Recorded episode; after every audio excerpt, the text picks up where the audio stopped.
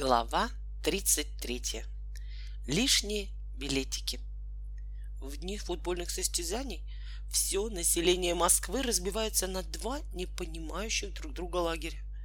В одном лагере энтузиасты футбола, в другом загадочные люди, совершенно равнодушные к этому увлекательнейшему виду спорта. Первые – еще задолго до начала состязания устремляются со всех концов города к высоким воротам стадиона «Динамо». На тех, кто направляется в это время в обратную сторону, в центр, они смотрят с чувством собственного превосходства. Остальные москвичи, в свою очередь, недоуменно пожимают плечами, видя, как сотни переполненных трамваев, автобусов, троллейбусов и тысячи легковых машин медленно плывут в бурном и шумном море пеших болельщиков. Но и лагерь болельщиков, столь единый для сторонних наблюдателей, раздирается на самом деле в эти дни глубочайшими и почти неразрешимыми противоречиями.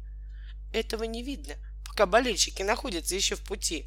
Но у заветных ворот стадиона эти противоречия выступают сразу – во всей своей остроте и непримиримости. Тогда вдруг оказывается, что у одних граждан есть билеты, а у других билетов нет. Те, у кого есть билеты, солидно и спокойно проходят на стадион, а остальные озабоченно шныряют взад и вперед и кидаются на приближающихся граждан с жалостными возгласами. Лишнего билетика не найдется. Гражданин, у вас нет лишнего билета но лишних билетиков, как правило, оказывается так мало, а нуждающихся в них так много, что Волька и его друзья остались бы ни при чем, если бы Хаттабыч не пустил в ход свое искусство.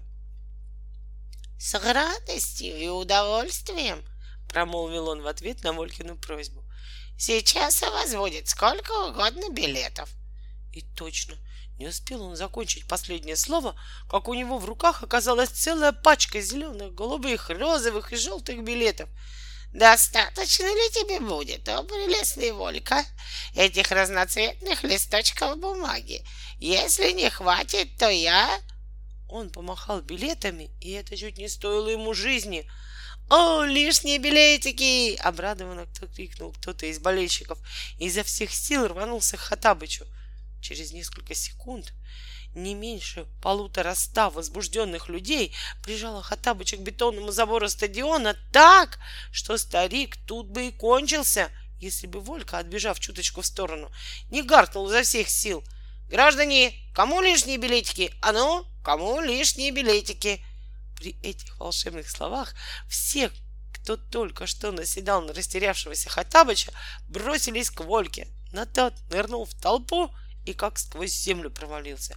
А еще через минуту Волька, Женя и Хатабыч предъявили контролеру, стоявшему у северных ворот, три билета и прошли на стадион, оставив позади себя тысячи людей, которым так и не суждено было в этот день попасть на состязание.